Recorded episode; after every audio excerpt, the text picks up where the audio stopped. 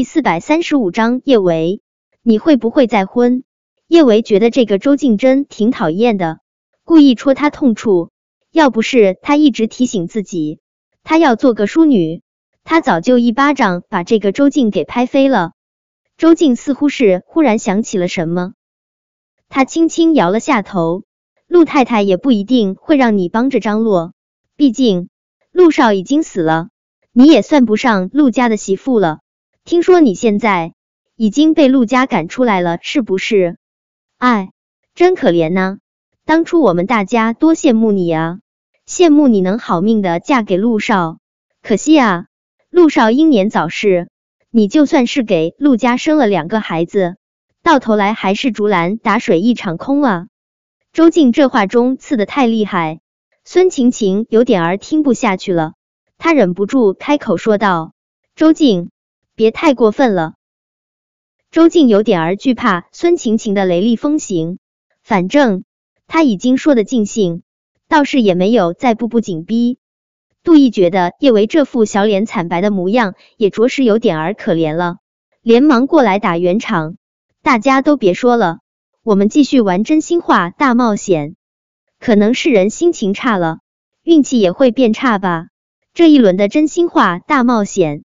叶维竟然摸到了炸弹，看着叶维手中的炸弹，周静心中那是一个得意啊！她是公园的好姐妹，知道公园向来讨厌叶维，这么好的刁难叶维的机会，她当然不会放过。周静真挺希望叶维脑袋一抽，能选择真心话大冒险，那样的话，他直接让叶维脱了衣服围着蓝调转三圈，让全海城的人都看看。叶维有多贱，可惜叶维没有选择大冒险，而是选择了真心话。周静这点儿坏心思都写在脸上。他刚要说话，对叶维生出了怜香惜玉心思的赵毅抢先开口：“这一局我来问。”赵毅，谁让你跟我抢的？要问也是我问。赵毅傲娇的对上周静气恼的双眸。周静，你别太没数。上一局你可是刚提问了，你总得给别人提问的机会吧？说完这话，赵毅都懒得再理会周静，而是转过脸，笑得颇为倜傥的向着叶维问道：“叶维，陆二少已经去世那么久了，你有没有想过再婚啊？”赵毅问这么简单的问题，一方面是给叶维解围，另一方面他心中也存了点儿说不清道不明的心思。刚进包厢的时候，他没有注意到坐在角落中的叶维，第一眼就被光彩夺目的公园吸引。但看到叶维后，他忽然觉得光芒万丈的太阳竟然不如夜空中一颗星辰更令人着迷。公园是美人中的美人，美的完美无缺，无懈可击。可叶维也美，而且叶维的身上带着一股子令人着迷的书卷香气。如同空谷幽兰，又如同一泓清泉，越看越令人沉迷。单看外貌，赵毅说不出到底公园更美，还是叶维更美。可叶维给人的感觉，远远要比公园舒服许多。赵毅，你这明显是给叶维放水啊！这么简单的问题，还用回答吗？现在这社会，谁还会为死去的老公守身如玉一辈子啊？周静鄙夷的看了叶维一眼，反正要是我，我不可能当什么贞洁烈女，反正又没人给我送贞洁牌坊。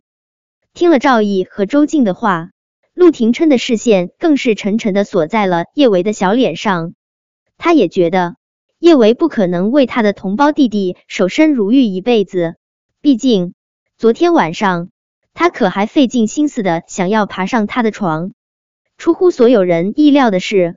叶维一字一句如同誓言一般说道：“我不会再婚。”顿了顿，他又接着说道：“他在我心中从来没有离开过。”后面的那句话，叶维没有说出口。他还活着。叶维虽然在陆廷琛面前很感性，但他实际上也不是一个缺乏理智之人。现在，几乎全世界的人都认定了陆廷琛是陆嘉诚。要是他当着这么多人的面说什么陆廷琛还活着，大家不会相信他，只会当他是疯子。所以私下里，他可以对陆廷琛死缠烂打，但公共场合之中，他也有他的分寸。必要的时候，他也能强迫自己喊他一声二哥。叶维说完这话后，包厢里面一时无言。有人在心中感慨叶维对陆少一往情深，也有人暗骂他虚伪。现在都什么社会了，鬼才信叶维可以为了死去的男人守一辈子的活寡。陆廷琛脸上的表情本来就冷，听了叶维的话后，他的脸色更是寒寂了一些。